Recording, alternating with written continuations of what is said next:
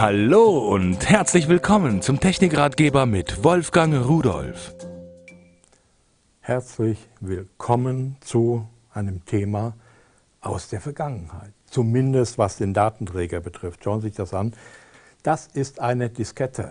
Ob man es schon dazu sagen muss, vielleicht bei dem einen oder anderen jungen Zuhörer, bei einer jungen Zuhörer und Seherin, äh, sollte man das dazu sagen. Eine 3,5 Zoll Diskette.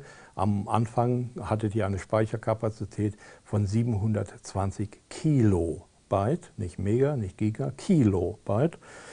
Dann kam die 1,44 und irgendwann die 2,88, aber die hat sich nicht so richtig durchgesetzt. Da gab es auch Probleme.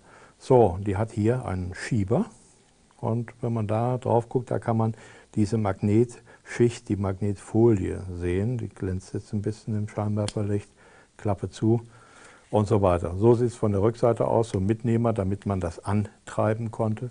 So, und auf diesen Disketten, diese gespeicherten Daten, sind in den meisten Fällen heute nicht mehr wichtig.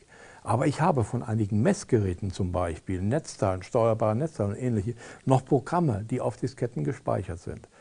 Aber mein moderner Rechner, der hat kein Diskettenlaufwerk mehr. Und mein Notebook auch nicht. Das hat ein CD-Laufwerk. Nur ich kann keine Diskette in ein CD-Laufwerk hineinmurksen. Das einmal bringt das nichts und zum anderen lesen kann das sowieso nicht. Von Xytech habe ich ein externes Laufwerk gefunden. Und wenn Sie auch solche alten Schätze haben, wo Sie mal drauf sehen möchten, wo Sie Ihren Kindern mal zeigen möchten, Mensch, damals habe ich da Bilder drauf gespeichert, Spiele drauf gespeichert, äh, irgendwelche Treiber oder sonst was, da ist ein solches Laufwerk unabdingbar. Angeschlossen wird es einfach an USB. Stromanschluss braucht es keinen. Das nimmt so wenig Energie auf, dass es direkt aus dem USB-Anschluss gespeist werden kann. Ja, Sie schließen es an. Windows erkennt es vollautomatisch, bei Linux auch.